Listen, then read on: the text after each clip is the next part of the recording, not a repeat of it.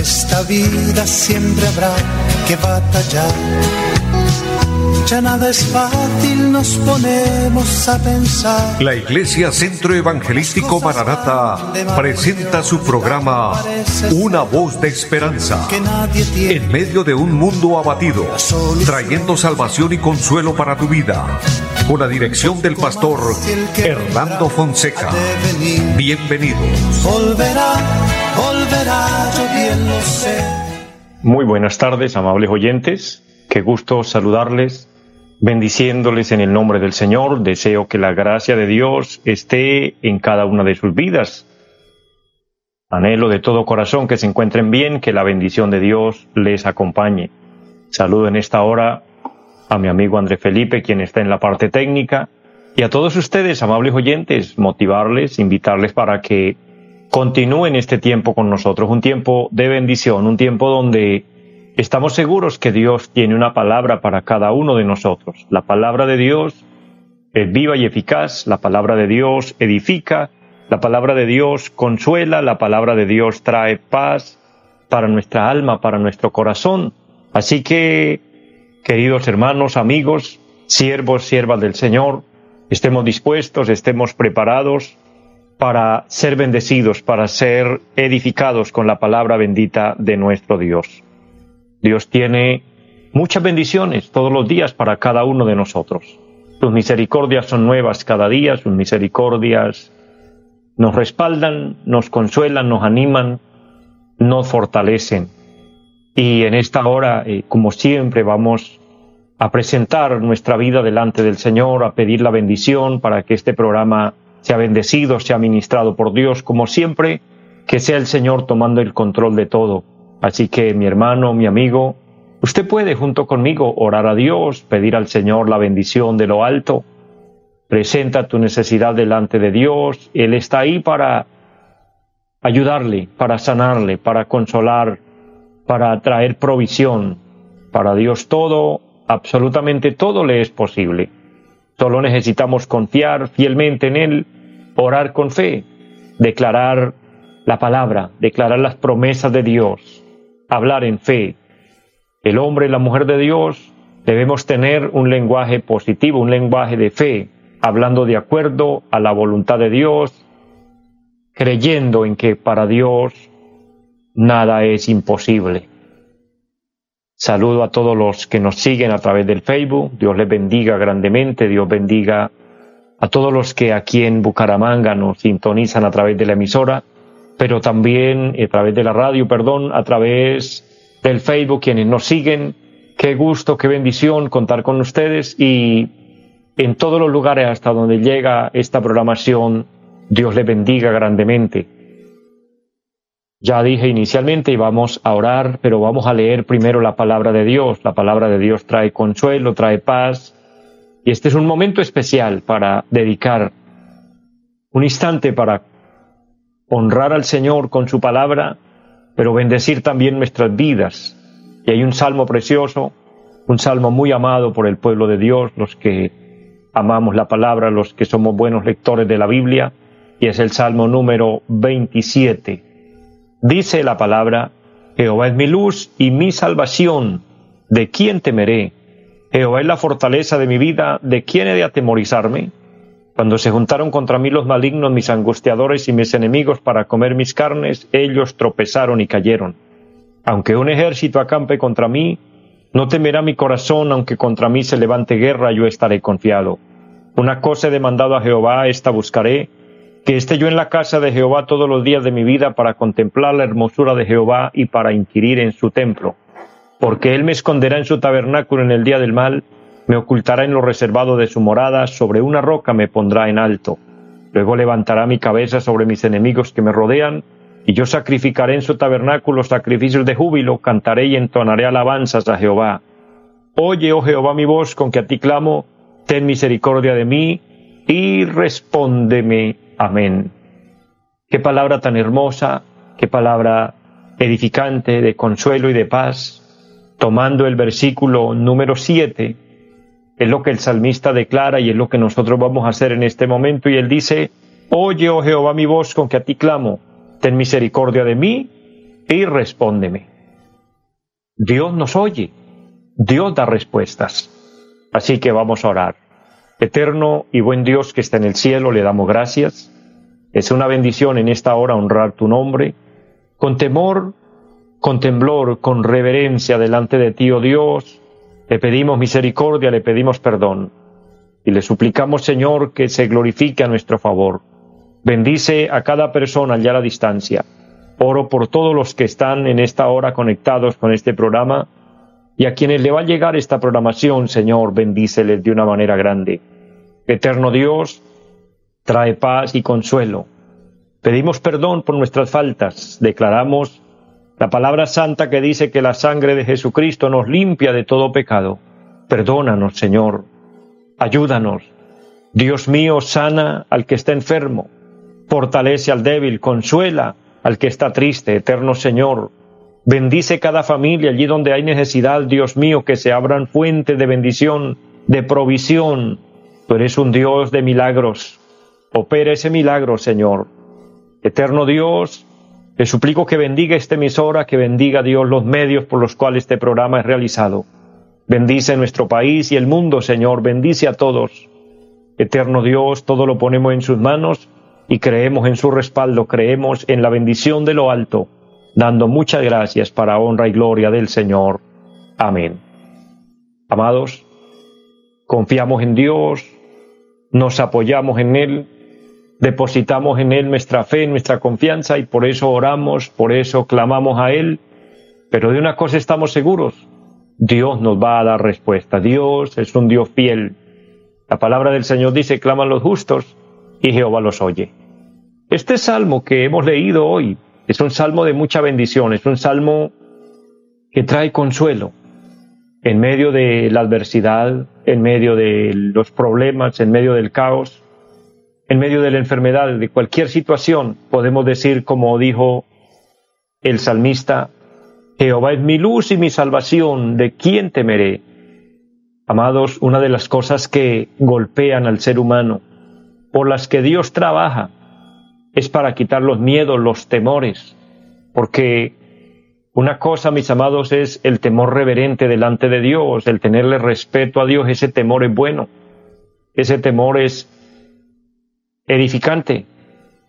Pues el sabio Salomón dice en el capítulo 1 de Proverbios que el principio de la sabiduría, de la sabiduría es el temor de Dios, correcto, ese temor de honra, de ver a Dios como el Dios creador, como el Dios grande, como el Dios santo, quien merece que se le obedezca, que cumplamos sus preceptos. Ese temor es de bendición, pero ya el temor que genera miedo, ya ese temor que nos limita, ese temor que nos, que nos quita la paz, ese temor que hace que perdamos el buen ánimo y, las ganas de hacer proyectos, de hacer cosas, de continuar hasta de, hasta de vivir. Ese temor, temores y esos miedos. El salmista sabía, el rey David sabía de esta gran realidad y por eso él declara y dice, Jehová es mi luz y mi salvación, ¿de quién temeré? Querido hermano, querido amigo, lo hacen sentir miedo, que lo tiene a usted asustado, quizás acobardado, preocupado. El Señor te dice en esta hora, no temas, que usted pueda decir junto con la palabra, ¿de quién temeré? Habrán muchas amenazas, habrán cosas que nos parecen difíciles, que nos parecen callejones sin salida, que por momentos experimentamos la angustia, pero no permitamos que el temor invada nuestro corazón. Algunos teólogos estudiosos de la palabra han dicho y pues yo no he contado literalmente, no lo he hecho, pero he leído y me he dado cuenta que hay muchas partes en la Biblia, muchas, muchas partes en la Biblia donde el Señor nos dice no temas. Los teólogos dicen que hay 365 veces la palabra no temas, lo que significa que para cada día del año el Señor nos tiene una palabra nueva, una palabra fresca diciéndonos no temas. Podemos decir en este momento, ¿De quién temeré? Jehová es la fortaleza de mi vida. ¿De quién he de atemorizarme? Amados, les invito a que tengamos confianza en Dios, a que tengamos fe en el Señor. Cuando los discípulos estaban en el mar azotados por los fuertes vientos, por una tempestad dura, por una tempestad que golpeaba la barca, el Señor les dijo, ¿por qué teméis, hombres de poca fe? Articuló el Señor allí una frase extraordinaria, ¿por qué teméis, hombres de, de poca fe? Mencionó el temor, mencionó la fe. Quiere decir que la fe es la medicina para echar fuera el temor. Es verdad que la palabra de Dios dice allá en la primera carta del apóstol Juan que el amor echa fuera el temor, habla del amor de Dios, habla de la misericordia, de, la bondad de Dios, del cuidado de Dios. Sí, el amor de Dios echa fuera el temor, por supuesto, pero la fe activa esa promesa. ¿Por qué teméis, hombres de poca fe? asociándolo con este versículo, Jehová es la fortaleza de mi vida, ¿de quién he de atemorizarme? Entonces podemos decir con la palabra, si Dios es con nosotros, ¿quién contra nosotros? Dios es nuestro guardador, Dios es nuestro ayudador, Él es nuestro sanador.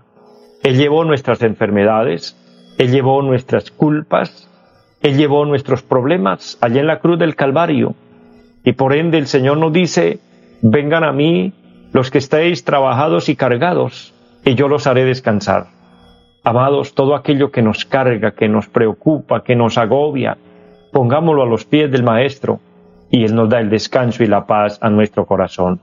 Así que Dios nos ayude, mis amados, y que podamos sentirnos seguros, confiados, que Dios está con nosotros.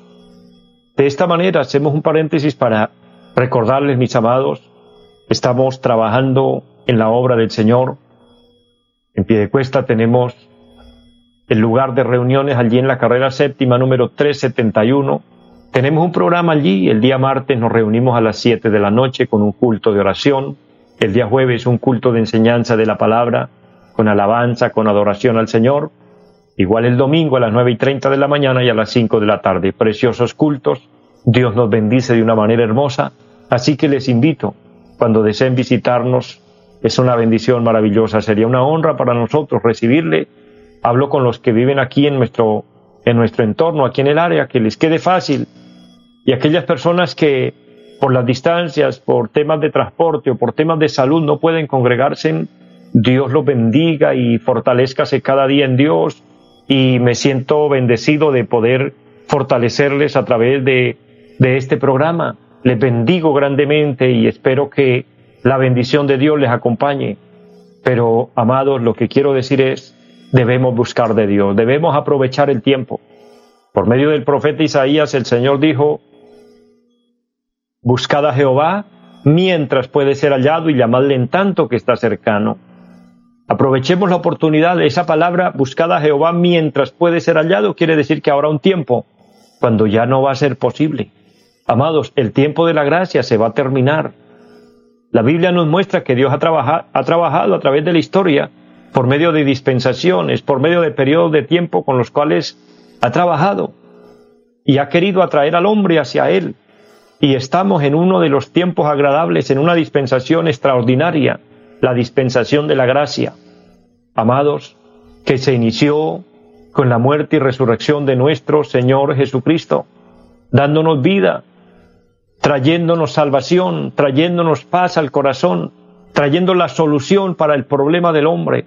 Hoy tenemos una oferta de salvación gratuita, pero no significa que la salvación no tiene un costo, la salvación tiene el más alto de los costos que ninguna persona, ningún humano pueda pagar, porque costó la sangre santa e inmaculada de nuestro Señor Jesucristo. Él murió por usted, murió por mí, derramó su sangre por usted, por mí, para darnos vida, para darnos salvación, para darnos esperanza, para darnos gozo, para preparar un lugar para nosotros y llevarnos cuando partamos de esta tierra. Amados, aprovechemos el tiempo, aprovechemos la oportunidad, busquemos de Dios, aferrémonos a Él, cumplamos su palabra, propongámonos y hagamos el esfuerzo de hacer la voluntad de Dios en este corto tiempo que nos queda, mis amados, porque el tiempo se está agotando, el tiempo se está terminando. Cristo viene pronto, mis amados. Esto les quería anunciar. Cristo viene pronto por su iglesia. Hay que estar preparados. Él prometió volver. No nos dijo una fecha, pero sí nos dejó unas señales. Nos dejó a través de su palabra una luz para que nosotros podamos ver, podamos visualizar en qué tiempo estamos. Y estamos en tiempos finales. Estamos, según la reflexión que estamos estudiando y quiero hoy compartir parte de esta reflexión, estamos en el último tiempo, es el último tiempo. Lo hemos leído y les recuerdo nuevamente la cita bíblica allá en la primera carta del apóstol Juan, el capítulo 2 y el versículo 18 dice, hijitos, este es el último tiempo. El apóstol se está refiriendo al tiempo final, al tiempo donde terminará la gracia de Dios, la dispensación de la gracia, e iniciará los siete años de gran tribulación. Subsiguiente a esto, iniciará el milenio, mil años, donde Cristo reinará aquí en la tierra, mil años. Dice la Biblia que los salvos, los redimidos, reinaremos con Él. Él establecerá su reino aquí, pero ese ya es un tiempo diferente a este. Para disfrutar de ese, de ese reinado con Cristo y luego disfrutar la eternidad con Él, tenemos que desde hoy tener a Cristo en nuestro corazón, aprovechar hoy la oportunidad. Así que mis amados, les motivo, les invito, les insto a que busquemos de Dios. Hago un paréntesis para saludar a hermanos y hermanas, amigos, personas muy queridas que nos siguen a través del Facebook en este momento. Un saludo especial a mi hermano Luis, Luis Rojano.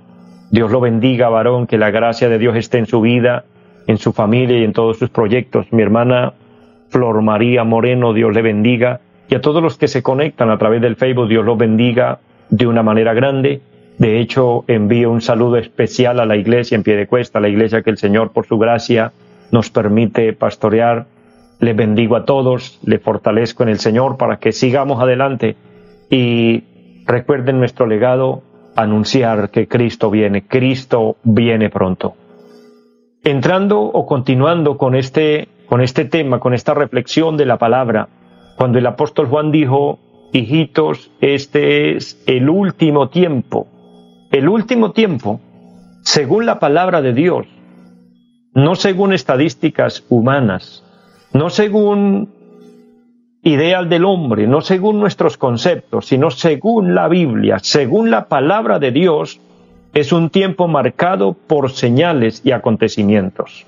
El último tiempo, vuelvo a repetir, es un tiempo remarcado en la Biblia como un tiempo donde muestra señales y acontecimientos que son muy notables en el mundo según San Mateo capítulo 24, versículo 3 al 14, la palabra del Señor nos muestra que habrán guerras, que habrán rumores de guerras, que se levantaría nación contra nación y reino contra reino.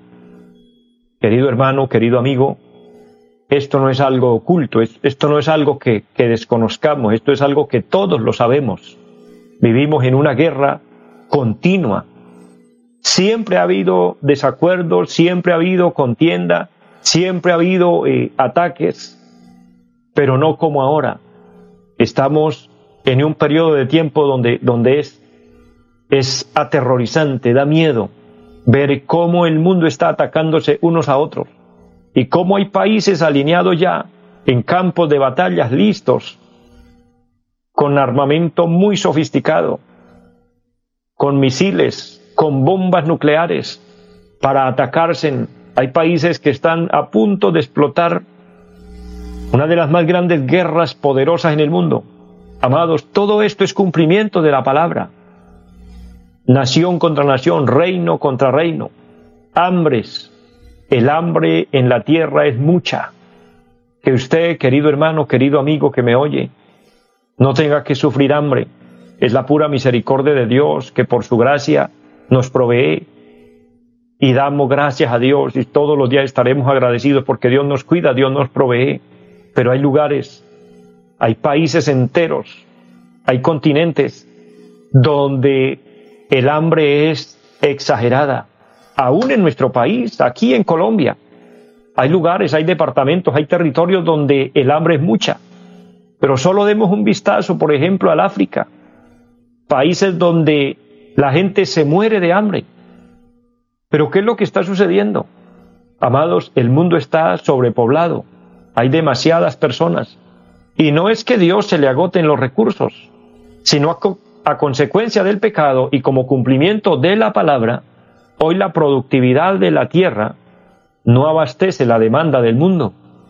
Amados, estamos entrando en una etapa donde se va a cumplir lo que dice el capítulo 7 del profeta Ezequiel. Quiero que remarque en su Biblia y retenga en su mente esta cita bíblica que estoy acabando de dar y quiero que la, la tenga en su corazón, la tenga en cuenta y lea detenidamente en su casa. Ojalá usted se pueda sentar un momento, pedirle al Señor revelación, pedirle al Espíritu Santo que lo ilumine y comience a leer todo el capítulo 7 del libro del profeta Ezequiel. Recuérdelo muy bien, libro del profeta Ezequiel, capítulo 7, que tiene un subtítulo que dice El fin viene. El profeta habla por inspiración divina y dice, el fin viene, el fin viene, y lo reafirma una y otra vez. Y luego, aclarando el mensaje, dice que uno de los periodos o una de las señales o acontecimientos que habrán para el fin de los tiempos es que habrá mucho dinero pero no habrá que comprar. Al punto que dice que los hombres sacarán su oro y su plata y lo tirarán a las calles y dirán, este oro y esta plata no nos pudo salvar. Amados, si bien nos damos cuenta, ya estamos en una época cuando la demanda del pueblo es mucha y la oferta no abastece. Ya los productos no alcanzan para abastecer la demanda del pueblo. ¿Qué significa esto? Estamos en tiempos finales, que son los tiempos finales. Esto generará hambre. ¿Se puede usted imaginar cuando una persona tenga dinero, pero no hay en el supermercado, no hay en la tienda los víveres que él quiere comprar para abastecer su casa? Es terrible.